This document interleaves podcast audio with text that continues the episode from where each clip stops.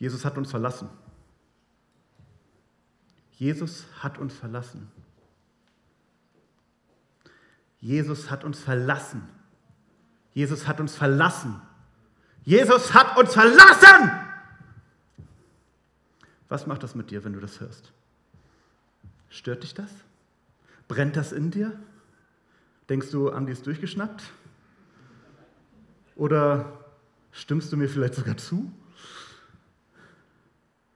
Das ist eine interessante Frage. Jesus hat uns verlassen. Hat er uns verlassen? Das hat die Jünger beschäftigt. Davon gehe ich ziemlich genau aus am heutigen Tag. Aber ist das so abwegig, wenn wir uns reinversetzen, wie, wie sie sich gefühlt haben müssen? Die letzten drei Jahre haben sie ihre Zeit mit einem ultimativ charismatischen Mann verbracht.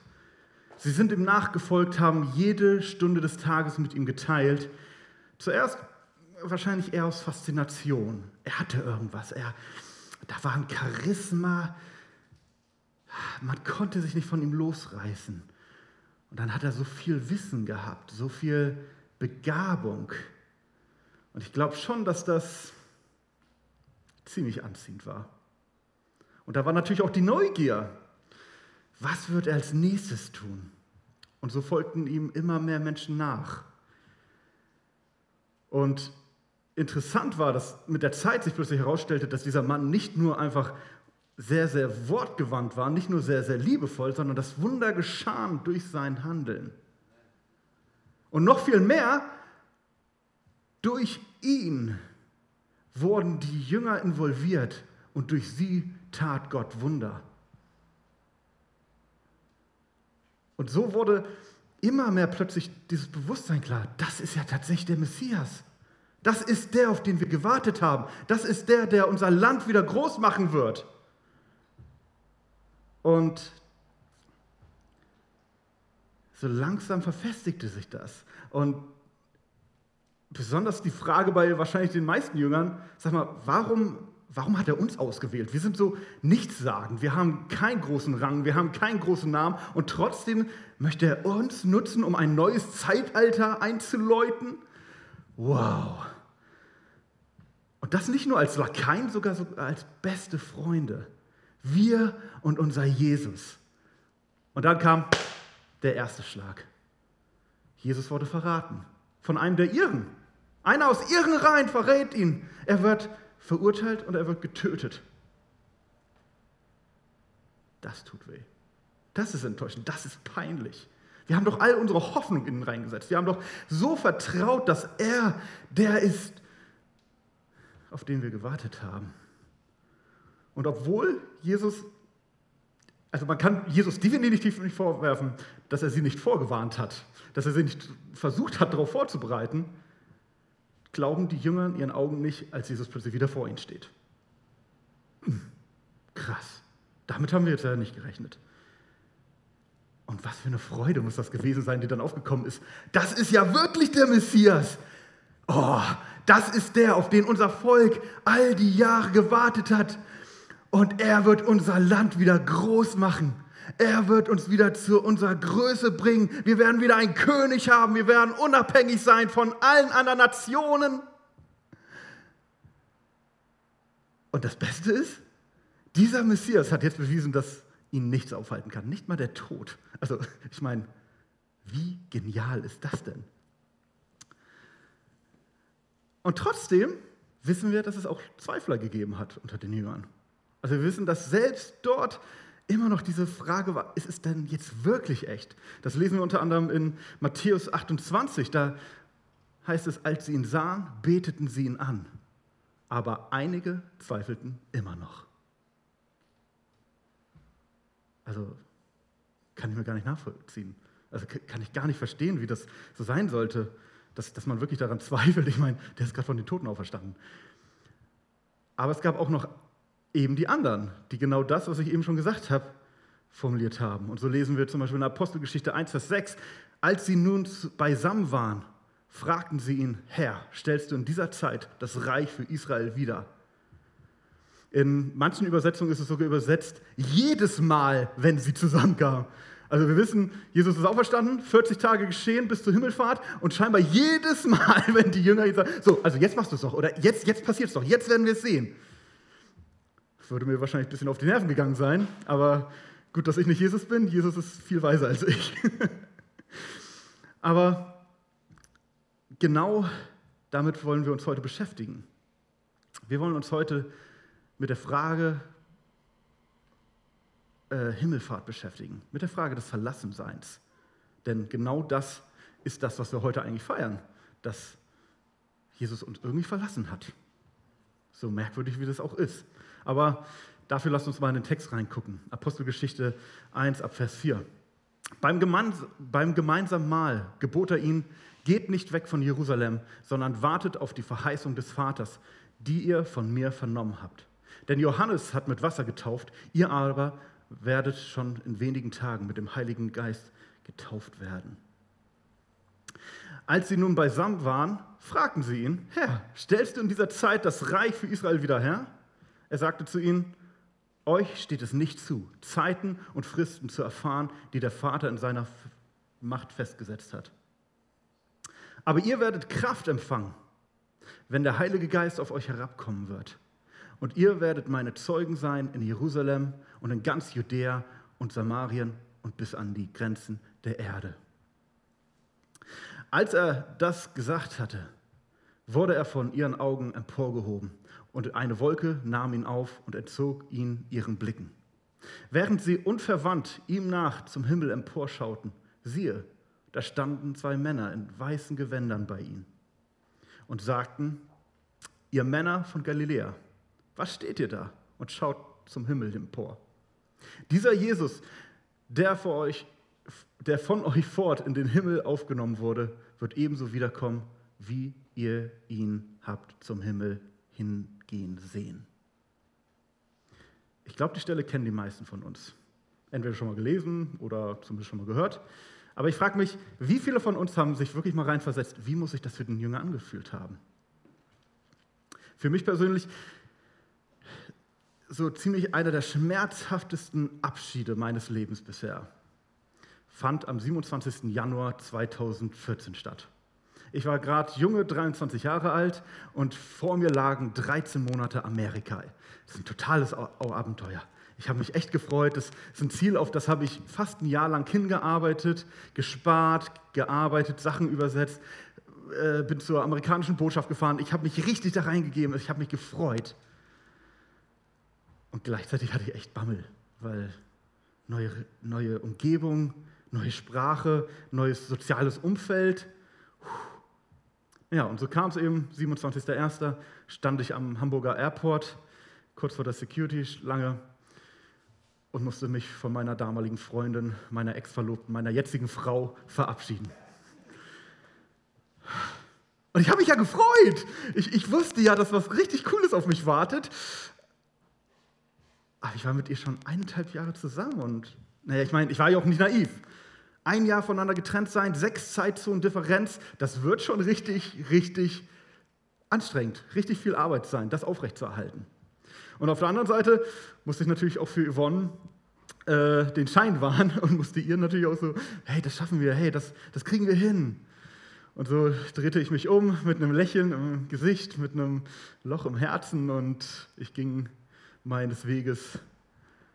Und ich muss sagen, das hat echt wehgetan. Und ich glaube, wahrscheinlich kennt jeder von euch so eine Situation, wo man sich verabschieden muss und wo, wo sich die Hoffnung oder, oder das Bewusstsein dessen, dass man sich jetzt erstmal nicht mehr sieht, mit der Hoffnung mischt, hoffentlich sehen wir uns wieder. Und dabei weiß ich, dass die Rolle des Gehenden noch die leichtere ist. Natürlich, du bist ja der, der geht, du tust den aktiven Part, aber es gibt eine Person, die bleibt zurück und die winkt nur noch und das ist die verlassene Rolle. Und wie viel schlimmer wäre es gewesen, wenn ich das Bewusstsein gehabt hätte, ich sage jetzt auf ewig Tschüss. Ich werde jetzt immer noch meine Jahre auf Erden verbringen, aber ich werde Yvonne vielleicht nie wiedersehen. So in etwa müssen sich die Jünger gefühlt haben in diesem Moment. In dem Moment, wo plötzlich, ich meine, sie haben nicht damit gerechnet, plötzlich wird Jesus emporgehoben. In Johann Sebastian Bachs Himmelfahrtsoratorium in der, ähm, wo war das, Bass, im Bassrezitativ, wird das richtig schön ausgedrückt. Das habe ich euch mitgebracht. Alle, alle Klassikfans dürfen sich jetzt freuen. Ach, Jesu, ist dein Abschied schon so nah? Ach, ist denn schon die Stunde da? Da wir dich von uns lassen sollen, ach, siehe, wie die heißen Tränen von unseren blassen Wangen rollen, wie wir uns nach dir sehen, wie uns fast aller Trost gebricht. Ach, weiche doch noch nicht. Mir kommt, kommt Gänsehaut, wenn ich, wenn ich darüber nachdenke, wie, wie, wie sich das angefühlt haben muss. Und somit können wir ziemlich davon ausgehen, dass es ein trister Moment war. Es war ein Tschüss. Es war ein, wir werden uns irgendwann wiedersehen, aber wahrscheinlich nicht mehr hier, sondern irgendwann. Und trotzdem war das nicht das Ende. Wenn das das Ende gewesen wäre, wenn sie nach Hause gegangen wären, wenn sie einfach ihre, ihr altes Leben wieder aufgenommen hätten, dann würden wir alle hier nicht sitzen. Also ging es irgendwie weiter. Und nicht nur irgendwie so schleppend, sondern wir lesen sogar äh, im Lukas-Evangelium, dass sie voller Freude nach Hause gingen. Sie waren erfüllt von Freude. Das finde ich ziemlich komisch. Und ich glaube, genau das ist etwas, was wir heute lernen können. In Zeiten, in denen wir uns verlassen fühlen, in denen wir das Gefühl haben, Gott hört mich eh nicht. Hey, Gott, Gott, ich sage so viel zu dir, warum antwortest du nicht? Lasst uns richtig in diese Ereignis reingehen. Als erstes natürlich mit der Frage, warum überhaupt Himmelfahrt? Warum musste Jesus eigentlich die Erde verlassen? Ich meine, wäre doch viel cleverer gewesen, wenn er einfach hier geblieben wäre, wenn er alle Nationen peu à peu überrollt hätte mit, mit seiner liebevollen Macht und es praktisch zu einer Weltreligion mit Jesus an der Spitze gekommen wäre. Das wäre doch klasse gewesen. Denke ich mir zumindest. Aber deswegen bin ich auch nicht Jesus, weil ich würde es nicht richtig machen, glaube ich. Welchen Grund hatte Jesus eigentlich zu gehen? Lag es einfach daran, dass er keinen Bock mehr hat? Ich meine, er hat ja ein paar Mal schon zu den Jüngern gesagt, wie lange muss ich mich noch mit euch rumschlagen? Hat er sich so sehr gesehen? Ich meine, er hat den Ehrenplatz zur Rechten des Vaters. Ich meine, das ist ja auch, danach kann man sich doch sehen. Nein, wir wissen, warum Jesus die Erde verlassen hat, weil Jesus es seinen Jüngern immer wieder erzählt hat. Also er hat ihnen verschiedene Gründe gegeben. Einen davon lesen wir in Johannes 14. Es gibt viele Wohnungen, sagt Jesus, im Haus meines Vaters und ich gehe voraus, um euch einen Platz vorzubereiten. Ich bin ehrlich, ich kann mit diesem Vers nichts anfangen. Ist wirklich, also ich habe schon so viele Kommentare zu diesen Versen gelesen. Ich habe mir Predigten angehört und keiner erklärt mir diesen Vers. Keiner erklärt mir, wie ich mir das vorstellen kann, dass da oben scheinbar Wohnungen sind und dass der Gott, der auf der einen Seite die Erde nur mit seinem Wort erschafft, plötzlich scheinbar 2000 Jahre braucht, um für mich eine Wohnung aufzubauen. Das ergibt für mich keinen Sinn. Aber egal, ob es für mich Sinn macht oder nicht, ich weiß, dass Jesus in seiner vollen Liebe in den Himmel gegangen ist, um für mich etwas vorzubereiten. Und ich weiß, es wird gut sein. Und darauf freue ich mich. Selbst wenn mein kleiner Menschenverstand nicht mal im Ansatz es begreifen kann, aber ich weiß, dass es gut sein wird. Der andere Punkt, den hat jetzt Martin heute schon erwähnt. Ich, Jesus, sage zu euch aber, äh, ich sage euch aber die Wahrheit. Es ist das Beste für euch, dass ich fortgehe. Denn wenn ich nicht gehe, wird der Ratgeber, der Heilige Geist, nicht kommen. Wenn ich jedoch fortgehe, wird er kommen, denn ich werde ihn zu euch senden. Ratgeber, ganz zentraler Begriff. Das Wort, was dort verwendet wird, ist Beistand, Helfer, Tröster, Ermutiger, Advokat. Wir wissen, dass wir jemanden haben, der uns beisteht. Und das ist das, mit dem Vers komme ich super zurecht. Also, wir wissen, Jesus ist auf die Erde gekommen und hat uns Zeit seines Lebens darauf vorbereitet, dass wir irgendwann persönliche Beziehung mit Gott führen können, ohne dass da irgendwie ein Mittelsmann dazwischen kommen muss. Durch seinen Tod am Kreuz ist der Vorhang zerrissen worden. Es gab nicht mehr plötzlich diese priesterliche Rolle, die, zu der ich gehen musste, um irgendwie ähm, zumindest ein Opfer bringen zu können. Nein, der Vorhang war zerrissen. Ich hatte plötzlich direkten Zugang zu Gott. Und es kommt noch schärfer. Das, das, was Jesus hier sagt, ist nicht nur einfach so ist eine nette Geschichte, sondern das, was hier passiert, ist eine, eine äh, Transformation unseres Leibes zum Tempel selbst. Nicht nur der Tempel ist zerrissen, ich kann da hinkommen, nein, der Tempel ist in mir. Ich selbst bin Tempel des Heiligen Geistes, der in mir ist. Ich stehe im direkten Kontakt zu Gott. Ganz ehrlich, wir, wir lesen das und uns lässt das so kalt, aber 5000 Jahre jüdische Geschichte, die Menschen hätten geheult vor Glück, wenn sie nicht vor diesem blöden Zelt hätten stehen müssen, vor so einem blöden Tempelbau, sondern gesagt hätten, ich bin der Tempel Gottes. Wie faszinierend ist das denn? Wie genial ist das denn? Dass meine Gebete erhört werden, dass ich nicht erst tausend Tiere schlachten muss, damit ich irgendwo in Gnade gerate, damit ich irgendwo Rechtschaffenheit erlange vor Gott. Nein, ich bin im direkten Kontakt durch Gott und das Sühneopfer wurde ein für alle Mal bezahlt durch Jesus. Das ist, das bringt meinen Kopf zum Platzen vor Freude. Das, das, das, das, das machen wir uns gar nicht klar. Wir lesen so schnell darüber, aber es ist revolutionär, was Jesus und der Heilige Geist da für uns freigemacht haben. Und damit, nachdem wir das ein bisschen geklärt haben, warum Himmelfahrt, können wir jetzt mal gucken, was machten eigentlich die Jünger? Was machten die Jünger? Und dafür äh, finde ich es sehr interessant, einfach mal zu gucken, wie eigentlich deren Reaktion war. Ich meine, wir kennen die Jünger schon, wir haben sie jetzt lang genug begleitet, drei Jahre wissen wir genau, wie sie reagiert haben. Und wir wissen, es sind hitzköpfige Männer. Wir wissen, es sind Leute, die sehr, sehr stur sind, wir wissen, es sind Leute, die gerne dreimal tun und einmal zuhören. Und wir wissen, äh, eigentlich können wir uns schon, wenn wir die Geschichte jetzt nicht mehr weiterlesen würden, wüssten wir eigentlich, ja eigentlich, sie würden jetzt erstmal zuerst total explodieren. So, ah, was ist los? Das kann doch nicht wahr sein. Jetzt stehen wir hier alleine. Damit habe ich gar nicht gerechnet. Und dann irgendwann würde sich das ein bisschen legen und dann würden sie sagen, okay, was hat uns Jesus nochmal gesagt? Ah ja, yeah. er hat uns gesagt, wir sollen hinausgehen in alle Welt. Okay, wir laufen jetzt los, ohne Plan, ohne Verstand, wir laufen erstmal los. Fallen sechsmal auf die Nase, und danach werden wir vielleicht nochmal drüber nachdenken, was Jesus eigentlich gesagt hat. Und das finde ich interessant. So reagieren sie nicht. Obwohl wir es eigentlich wissen könnten, dass, dass sie so reagieren, weil sie es uns oft genug vorgelebt haben. Ganz, ganz essentiell ist dafür der Auftrag, den Jesus ihnen in Vers 4 gibt. Und zwar, gucken wir doch mal rein, was er da sagt. Beim gemeinsamen Mahl gebot er ihnen, geht nicht weg von Jerusalem, sondern wartet auf die Verheißung des Vaters, die ihr von mir vernommen habt.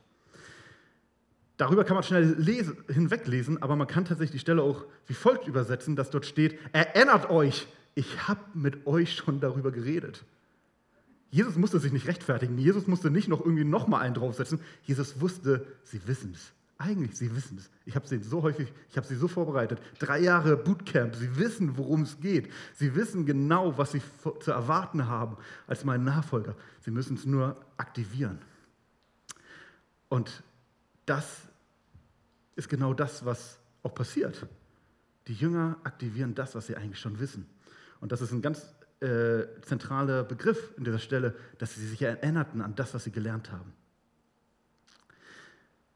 Und wie häufig geht es uns so, dass wir uns eigentlich an einiges erinnern könnten, wenn wir wollten, wenn wir einfach mal uns besinnen würden, weil wir doch schon ziemlich viel wissen. Und trotzdem ist es ganz schnell so, was, ist denn jetzt los? Und genau das Gleiche wurde auch nochmal durch die Engel bestärkt. Ich meine, die haben nochmal paraphrasiert, was Jesus ihnen schon so oft gesagt hat. Hey, ihr habt Jesus jetzt hochfahren sehen und ihr werdet ihn wieder runterfahren sehen. Ihr braucht hier nicht mehr stehen bleiben. Also sie wurden nochmal daran erinnert, die haben wir haben schon so viel gehört, was kommen soll. Und wir lesen weiter. Denn es endet natürlich nicht darin, dass sie sich ähm, daran erinnern, sondern Jesus hat ihnen Auftrag gegeben. Sie sollen bleiben in Jerusalem und jo, wenn man schon in Jerusalem bleibt, was, was macht man dann? Die Jünger haben es richtig gemacht. Und so lesen wir ab Vers 12. Dann kehrten die Jünger vom Ölberg nach Jerusalem zurück. Der Berg liegt, nun, äh, liegt nur einen Kilometer von der Stadt entfernt. Das war so die Strecke, die durfte man innerhalb eines Sabbats außerhalb der Stadt begehen, äh, gehen, ohne äh, sich den Sabbatregeln zu versündigen. Als sie angekommen waren, stiegen sie in den Obersaal hinauf, in dem sie sich gewöhnlich aufhielten. Es waren alle verbliebenen Jünger anwesend. Es waren auch einige Frauen dabei, darunter Maria, die Mutter von Jesus, und außerdem seine Brüder. Sie waren einmütig beieinander und beteten beharrlich miteinander. Müsste ich das jetzt überhaupt noch erwähnen? Dass wir beten sollen? Was ich so genial finde an dieser Stelle, ist, beharrlich beten kann man auch übersetzen mit eng zusammenarbeiten. Sie alle hatten das äh, äh, Ziel vor Augen. Sie alle wussten genau, wohin sie wollen und was das Ziel ist, was, was sie erreichen wollen. Und sie alle haben eng zusammengearbeitet, im Gebet zusammengestanden, haben sich stark gemacht, haben sich motiviert gegenseitig, haben sich im Gebet praktisch auf das vorbereitet, was noch alles kommen würde. Und meine Lieben, warum machen wir das nicht? Warum beten wir noch so wenig? Warum? Wir haben schon, wir, wir haben den Tempel in uns. Wir haben direkten Zugang zu Gott. Wir müssen nicht zu, zu einem Priester laufen. Nein, wir, wir können ins Gebet stehen. Und warum kann ich das jetzt so, so frei sagen, obwohl ich nicht das Gebetsleben eines jeden Einzelnen kenne? Weil es immer stimmt, weil wir immer noch mehr beten können. Weil ich immer noch mehr beten kann. Wenn ich 20 Stunden am Tag gebetet habe, in Kontakt mit jedem Menschen getreten bin und parallel gesagt hat, Gott segne ihn, Gott segne ihn, Gott segne ihn, Gott segne meine Zunge, dass ich Segen bin für ihn, könnte ich noch mehr beten. Wir können den Himmel bestürmen, so wie die Jünger zehn Tage, wie wir wissen, den Himmel bestürmt haben. Und wir lesen weiter. Also, wir wissen jetzt, sie haben sich erinnert an das, was sie gelernt haben und sie waren geduldig und beteten ohne Unterlass. So, ich, ich schreibe es euch auf, dann was schreibt, das bleibt, habe ich mal gehört. An einem dieser Tage erhob sich Petrus im Kreis der Brüder. Etwa 120 waren zusammengekommen und sagte, im Buch der Psalmen steht es so, seine Wohnung soll öde werden, niemand wohne mehr darin. Und seine, sein Leitungsamt soll ein anderer bekommen. Und damit bezieht sich äh, Petrus auf äh, Judas, der von ihnen gegangen ist. Und das Interessante daran ist, dass das nicht gerade eine super bekannte Stelle ist, die da zitiert wird. Um genau zu sagen, sind sogar zwei komplett unterschiedliche Psalmen, die da zitiert werden. Und wir wissen, dass Petrus kein Gelehrter war. Er war jetzt nicht irgendwie ein großer Theologe, der gesagt hat, so natürlich steht das da. Nein, er hat sich besinnt, okay, was sagt unser Wort? Und er hat entdeckt, Moment mal, das Wort gibt mir bereits einen Auftrag. Wir sollen weitergehen. So weit, wie wir schon gehen können, können wir gehen. Und der nächste Auftrag ist, seine Leit sein Leitungsamt soll ein anderer bekommen. Und wir alle wissen, äh, es wurde äh, gelost und Matthias wurde ausgewählt als neuer Zwölfter von den Zwölfen. Und das ist etwas, was wir auch lernen können. Wir haben Gottes Wort. Wenn wir wirklich glauben, dass, dass, dass die Bibel Gottes lebendiges Wort ist, aus dem alles Leben fließt, warum schlagen wir sie so selten auf? Sollten wir nicht alle Weisheit einsaugen, so viel wie wir könnten? Sie schauten, was die Schrift lehrt und gingen erste Schritte. So. Das heißt, wir wissen, Petrus hat die Schrift aufgeschlagen und hat geguckt, okay, was, was, was, was können wir jetzt? Und er hat es noch nicht mehr so leicht. Also er konnte nicht mal eben so die Schrift aufschlagen, so wie wir ich habe mein Handy jetzt da unten liegen, aber wir alle haben 3000 Übersetzungen, jeden, jeden Moment des Tages irgendwie mit uns rumtragen, weil, weil wir die Möglichkeiten haben.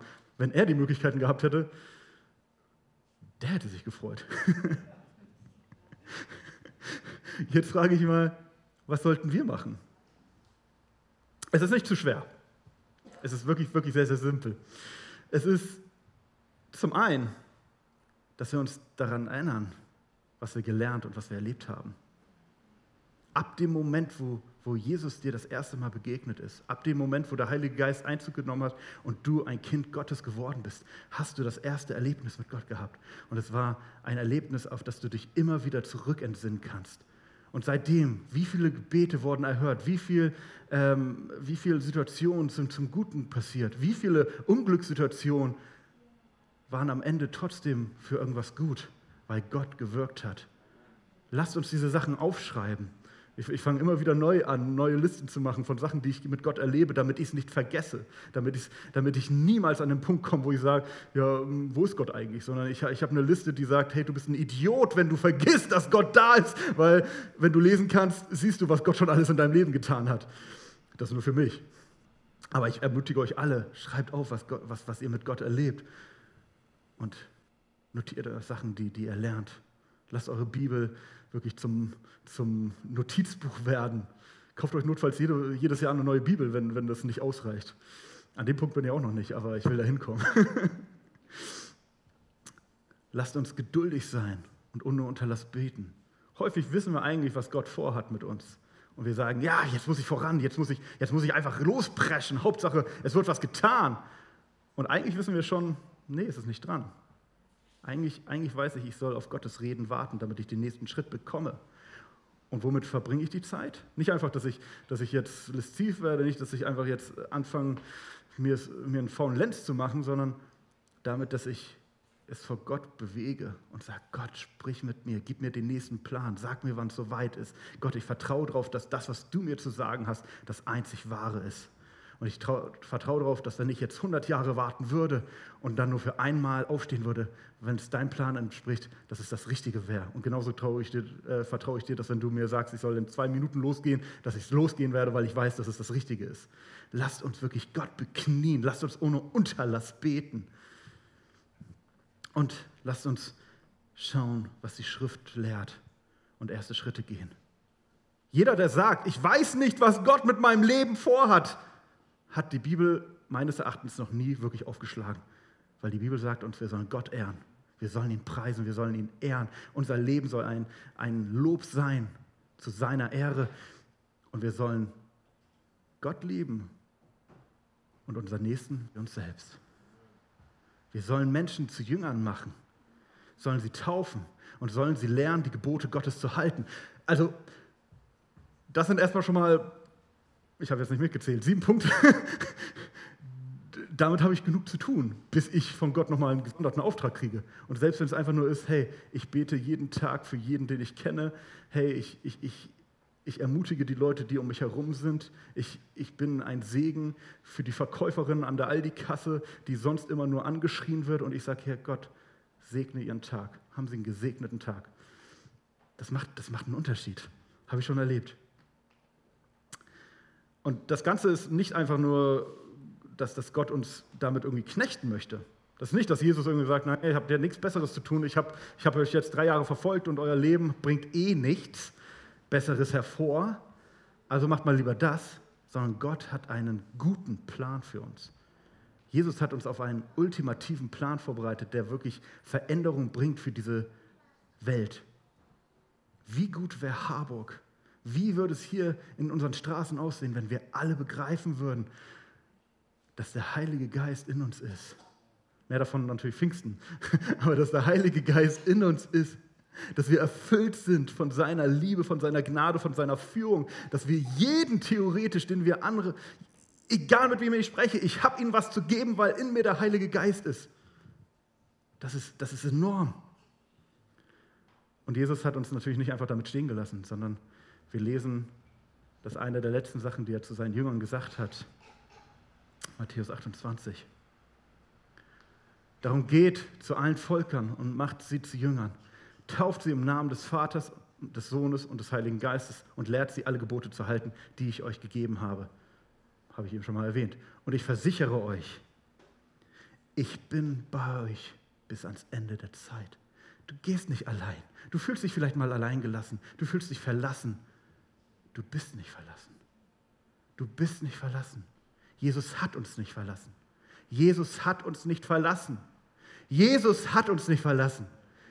Wir haben noch viel mehr von Jesus, als die Jünger von Jesus hatten, weil wir den Heiligen Geist in uns haben. Wir haben ihn nicht nur als Kompagnon, sondern er ist in mir drin.